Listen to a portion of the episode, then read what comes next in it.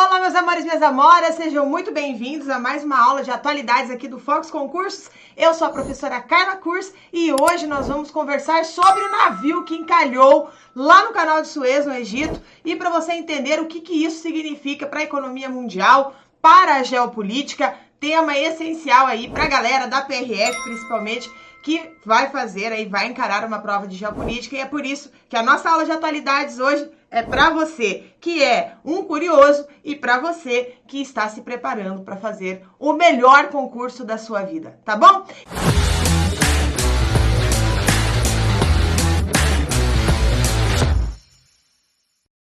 Então vamos lá, mas antes de começar o nosso assunto aqui propriamente dito, não se esqueça de participar, né, de caminhar com a gente, com a nossa equipe do Fox Concursos nas nossas redes sociais. Então você pode nos encontrar lá no YouTube, no Fox Concursos. Também tem o Instagram, arroba Fox Concursos. Também tem o Instagram da Prof. Carla. Se você quiser aí seguir a Prof. Carla com outras dicas também. Também nós temos o Facebook do Fox Concursos. Muitas das nossas aulas vão para o Spotify, é gratuito, então é muito legal também para você. O Twitter e o LinkedIn. Então nós estamos aí nos nossos nas principais redes sociais para acompanhar os nossos alunos bem de pertinho, tá bom? Bom, então vamos lá. Canal de Suez, entenda o caso do navio encalhado no Egito. Então, olha só. No dia 23 de março de 2021, o navio encalhou lá no canal de Suez, no Egito, que fica na África, tá? Muitas vezes a gente pensa em Egito e pensa em Oriente Médio, mas não, né? Ele faz parte do mundo árabe, mas a sua localização é no continente africano. O Egito fica na África, perfeito?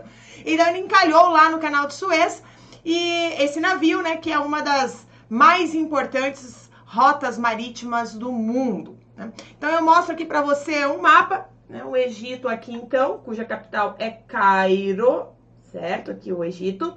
Nós temos então aqui a área em que o canal, a existência do canal de Suez, que vai fazer essa ligação entre as principais partes do mundo, né? Porque você tem aqui, olha, Oriente Médio, né? Aqui para frente a Ásia, aqui a Europa, aqui a África. Então é um ponto, né? É um ponto de ligação entre partes né, é, essenciais aí do comércio mundial. Então vamos falar do navio, a embarcação propriamente dita agora. De origem japonesa, tá? A embarcação Ever Given tem 400 metros de comprimento e estava transportando uma carga da China para a Holanda quando foi atingida por uma tempestade de areia. Então, somou-se a esse fenômeno meteorológico, que não tem controle, né? A, a uma falha no sistema de navegação, criando uma conjuntura para que essa embarcação ficasse presa no meio da passagem. Então, nós tivemos aí, né, como eu falei, no dia 23 de, de, de, abri, de março, perdão, e no dia 24, o G1 anuncia, né? Mega navio encalha no canal de Suez e causa congestionamento naval. O cargueiro de 220 mil toneladas e 400 metros de comprimento foi atingido por uma rajada de vento e encalhou em uma das principais passagens náuticas do mundo. Então, assim anunciou o G1 a questão do navio. Então, na manhã do dia 25 de março, né, na quinta-feira, 150 navios aguardavam a resolução da situação para que pudessem continuar as suas rotas. E em uma nota oficial que foi enviada à BBC, eh, que é um jornal inglês, né, britânico, a Evergreen, que é a empresa proprietária do navio, afirmou que, reti é, que retirá-lo, né, tem sido, tinha, estava sendo um desafio, né, mas que estava trabalhando duro para concluir a tarefa o mais rápido possível. Se você é, domina o inglês, você pode buscar então mais informações nessa reportagem então que foi publicada no jornal BBC News falando então aí a, a questão das desculpas, né, solicitadas é, pela pela empresa do navio aí, que é proprietária do navio. Mas enfim, já falei para você que foi uma rajada de vento, mas vamos estudar um pouco melhor sobre como que esse navio encalhou, afinal de contas, né? Então, assim, é, na madrugada do dia 23 de março, O navio estava atravessando o canal de Suez e foi nesse momento, então, que ele recebeu aquilo que eu já falei para você, né? As rajadas intensas de vento. E essas rajadas de vento a, a, é, levou né, a, o sistema de navegação do navio a apresentar problemas.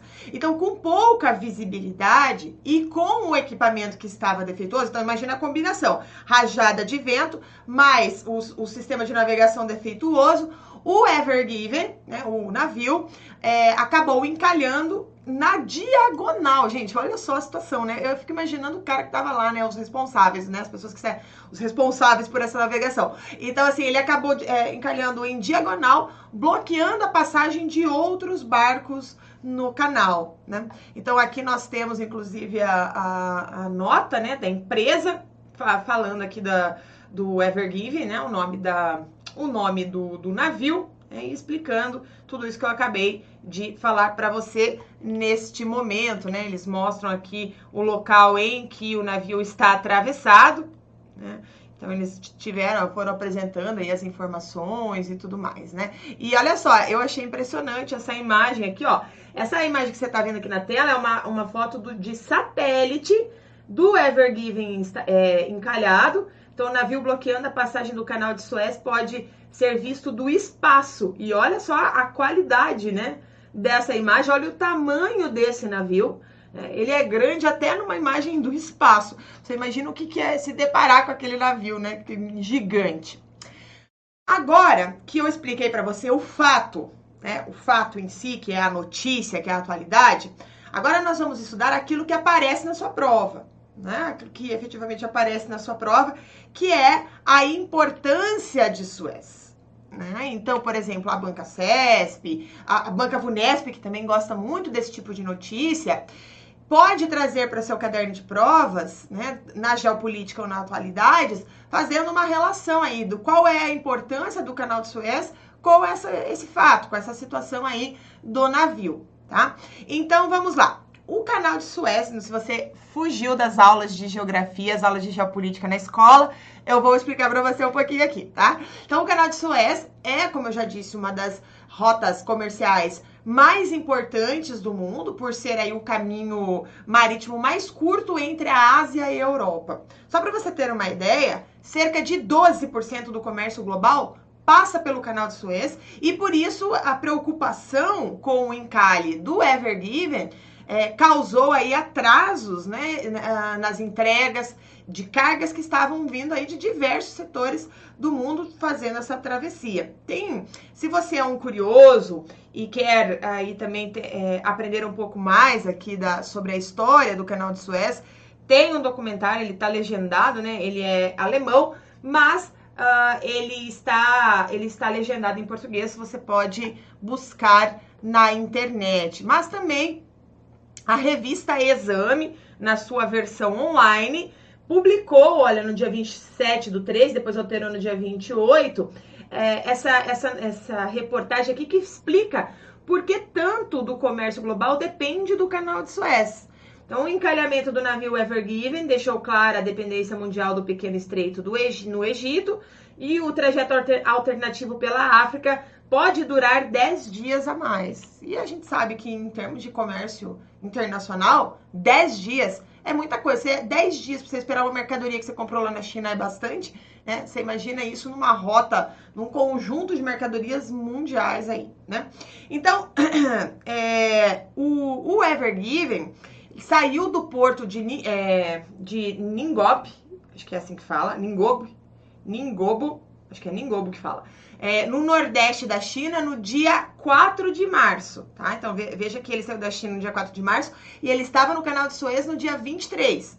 E o seu destino, como eu falei anteriormente, era o porto de Rotterdam, no oeste da Holanda. Né? Inclusive, o porto de Rotterdam já foi um dos portos dos maiores portos do mundo por muito tempo, né? Um lugar que eu conheço, cidade de Rotterdam, linda, né? A cidade do Erasmo de Rotterdam. Né? As pessoas recebiam aí a, a, referência da cidade de onde era, né? Por exemplo, Carla de Cascavel, que tal?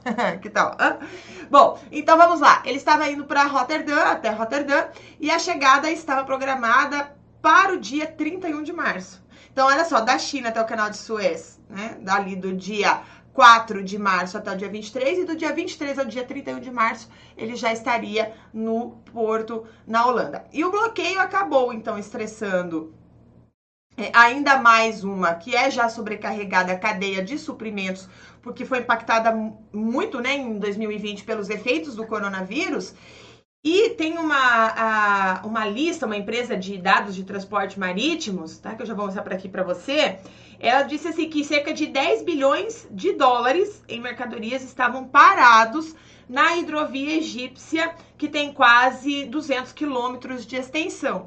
E ele ela fala assim que não existe estimativa é, de quanto tudo isso está perdido. Né? Então, é, nós temos aí esta, essa, essa referência da, da, da questão da, das perdas, né?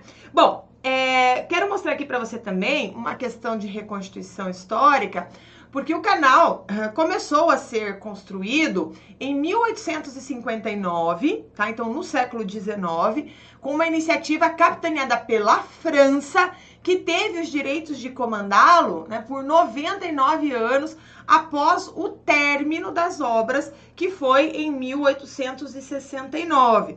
Aqui nós temos uma imagem, né, ainda do século XIX, que mostra o escritório do Suez Company, que foi é, controladora do canal de Suez, um consórcio de ingleses e franceses que dominaram o canal até 1956, quando o canal de Suez foi nacionalizado, tá?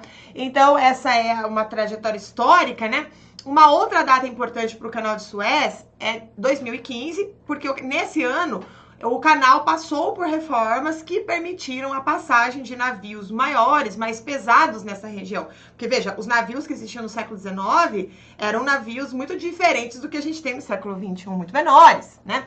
Então, atualmente, o canal de Suez é administrado pelo governo do Egito, né? E cerca de 50 navios passam por ele diariamente, certo? Então, essas são as datas mais importantes. Mas eu quero chamar a sua atenção agora que também é uma questão interessante de geopolítica, que pode aparecer na sua prova, é que nos anos 50 e 60, o canal de Suez também parou. Que, que aconteceu? Os criadores do canal Suez juraram né, que a rota funcionaria em tempos de paz ou de guerra e sem distinção de bandeira.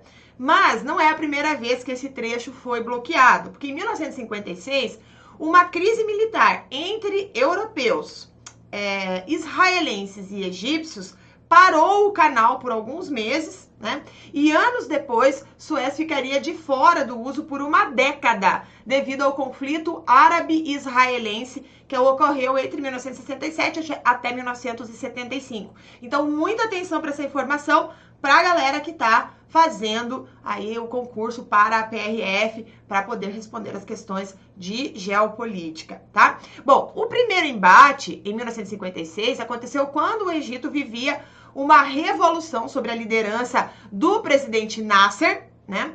E em meio ao processo de descolonização uh, ante a Inglaterra, o Nasser acabou nacionalizando o canal de Suez.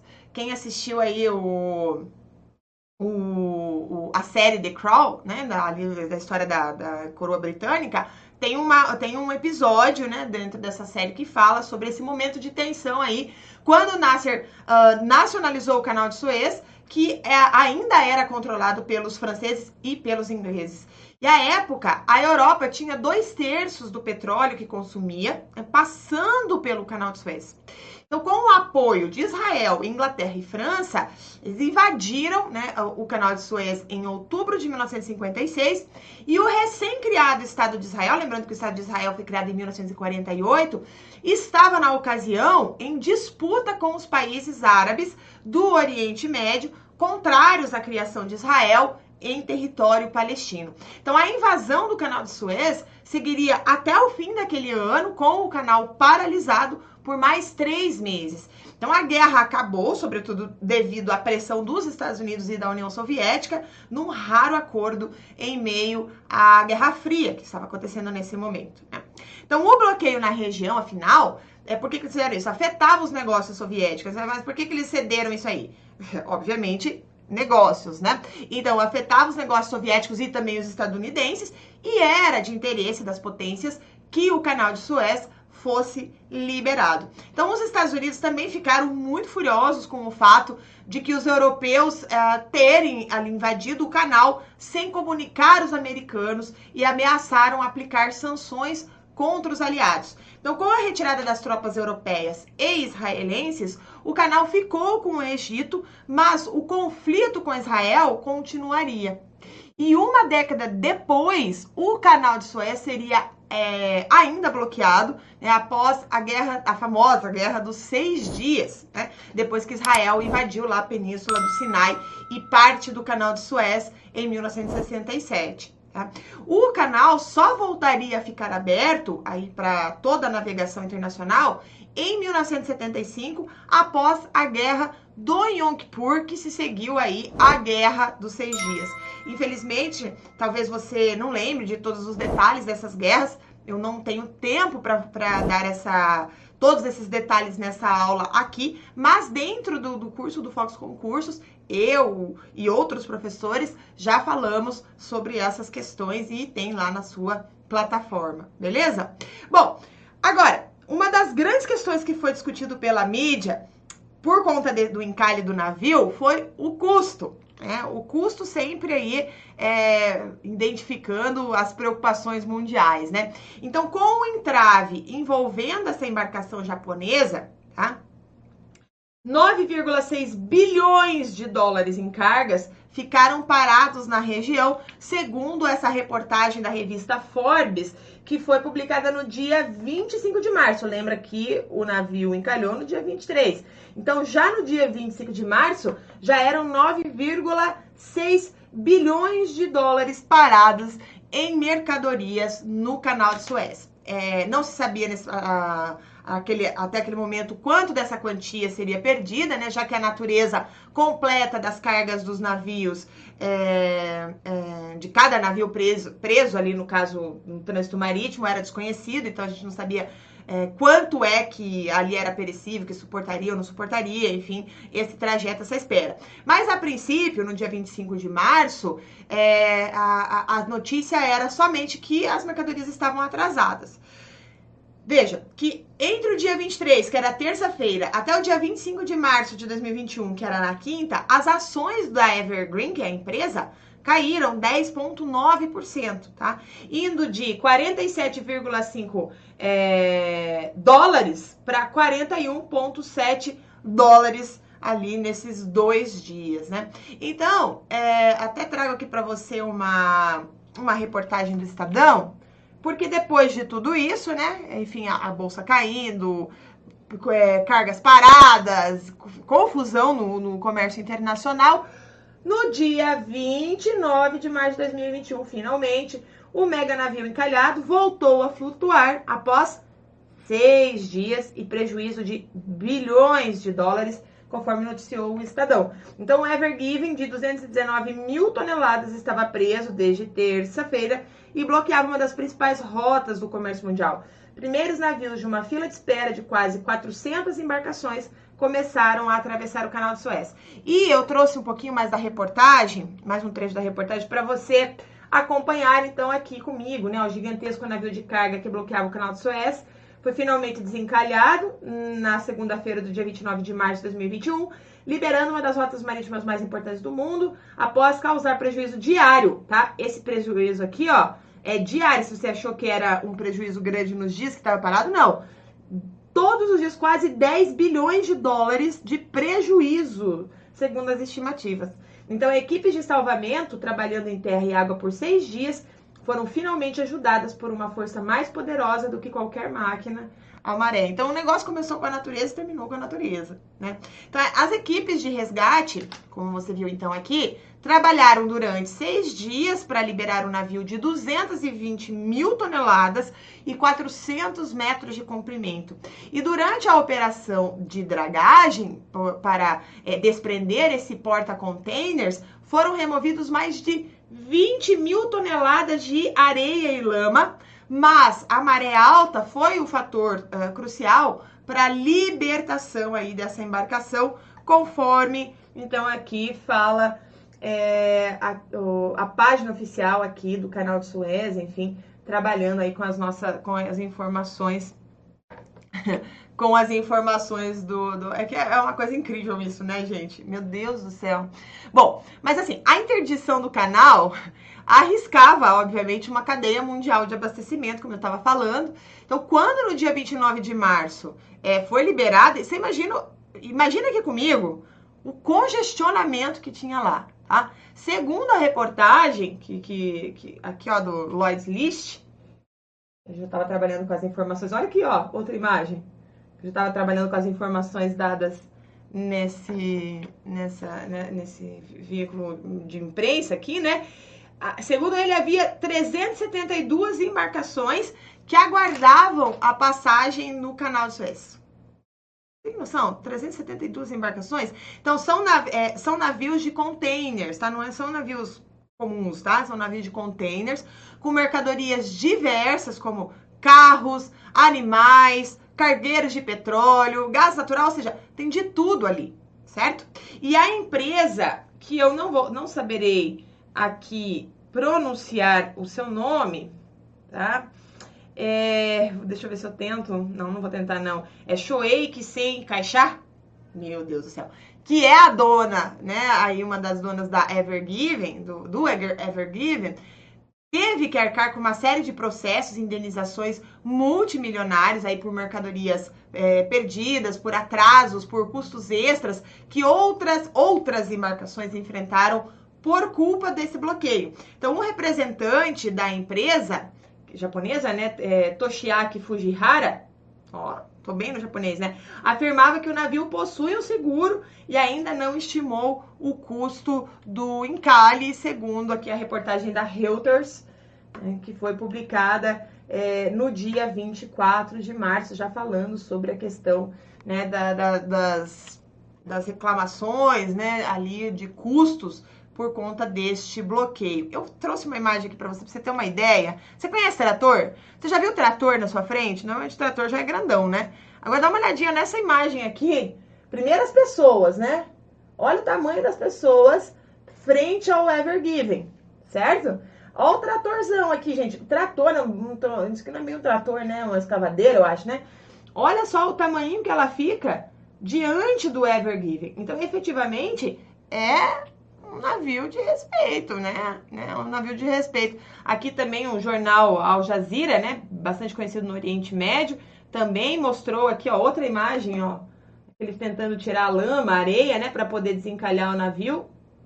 É impressionante. Impressionante essas imagens, né?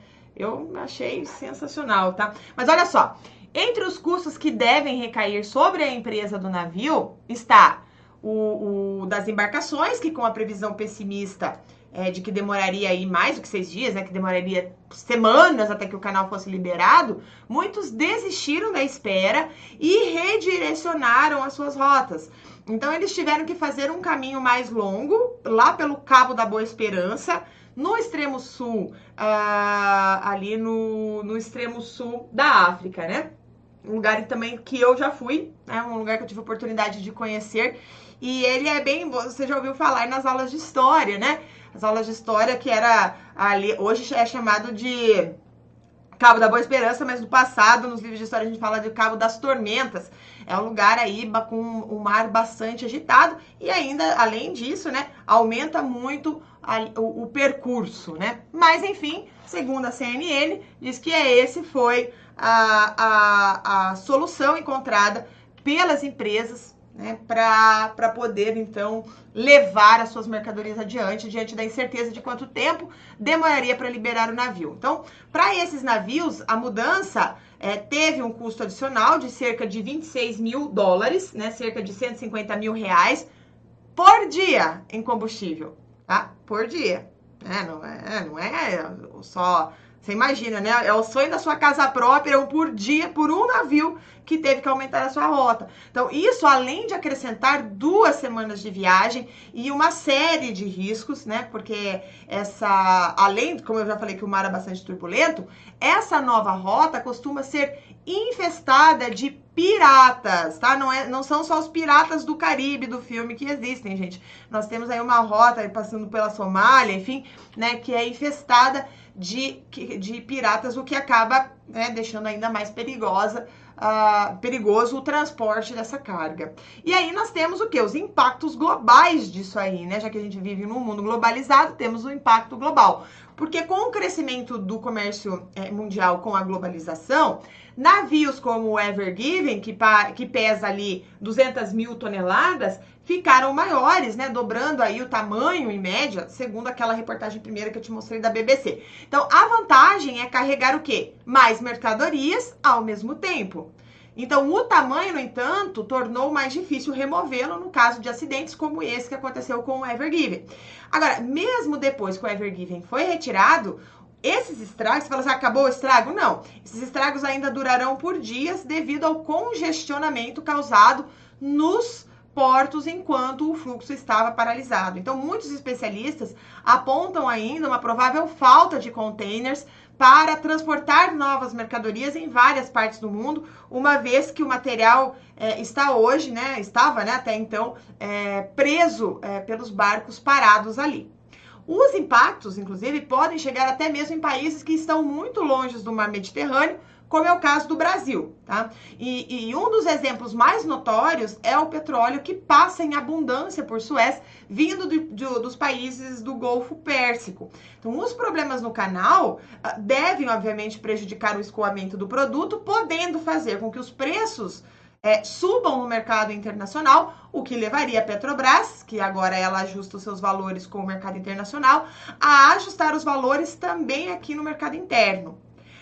Outro, outro setor que pode ser prejudicado é a indústria, né, que pode sofrer falta de componentes importados, né, que passam também pelo canal. E mesmo antes do Ever Giving encalhar, a cadeia de suprimentos, como eu falei, ela já vivia problemas devido ao coronavírus, levando a um cenário de maior demanda do que oferta, né, e alguns setores a falta de peças. Então, na prática, muita coisa pode ser afetada. Então, até o cafezinho né? Então, assim, até o cafezinho ou o estoque do papel higiênico, porque a prova de que das grandes civilizações antigas do Egito é, das grandes é, civilizações antigas ao Egito contemporâneo, a localização estratégica e a importância econômica seguem fazendo o Canal de Suez um dos trechos de água mais relevantes do mundo, né? E ali nós temos então, ah, ah, finalizando, né? A Deutsche Welle, o jornal alemão, publicando no dia 20, que tem sua versão em português, né, no dia 23 de março de 2021, navio que calhou no canal Suez volta a flutuar.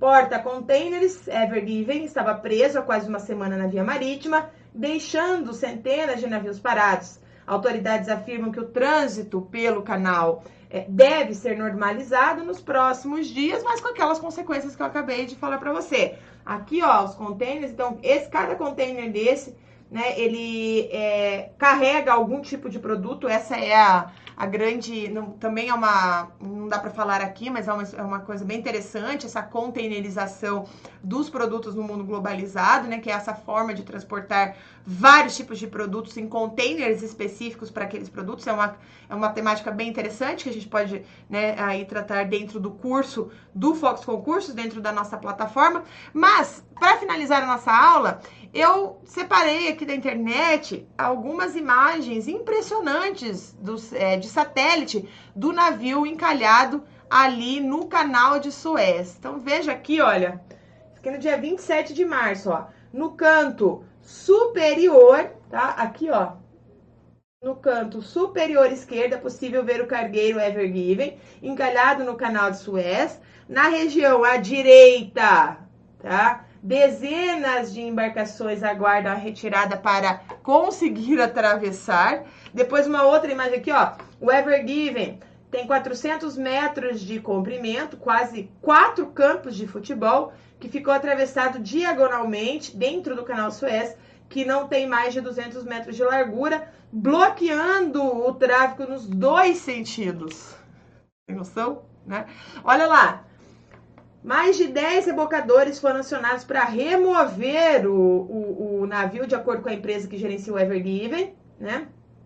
Foi iniciada também a dragagem do canal ao redor do navio. A empresa de dragagem diz que para desencalhar o navio será necessário dragar, rebocar e também retirar o peso da carga, tomando cuidado para não desequilibrar o navio, gente. a engenharia é gigante, né? Olha essa imagem aqui que impressionante. À esquerda, né? Essa imagem aqui, ó, mostra navios esperando para passar no canal de Suez no dia 21 de março, certo? A imagem à direita mostra os barcos no dia 25 de março, dois dias depois do Ever que o Ever Given uh, encalhou. Né? Bom, e é isso. Espero que você tenha gostado. Não se esqueça de curtir esse vídeo, comentar esse vídeo, né? Diga o que, que você aprendeu, o que, que você não sabia, se ficou alguma dúvida, se você tem aí, é, se essa aula te deixou mais animado para estudar, né? E lembre-se que nós temos aulas semanais aqui no Focus Concursos de Atualidades. A gente deixa você sempre antenado nas coisas mais importantes. Você consegue acessar a nossa lista de atualidades dentro do nosso canal do YouTube.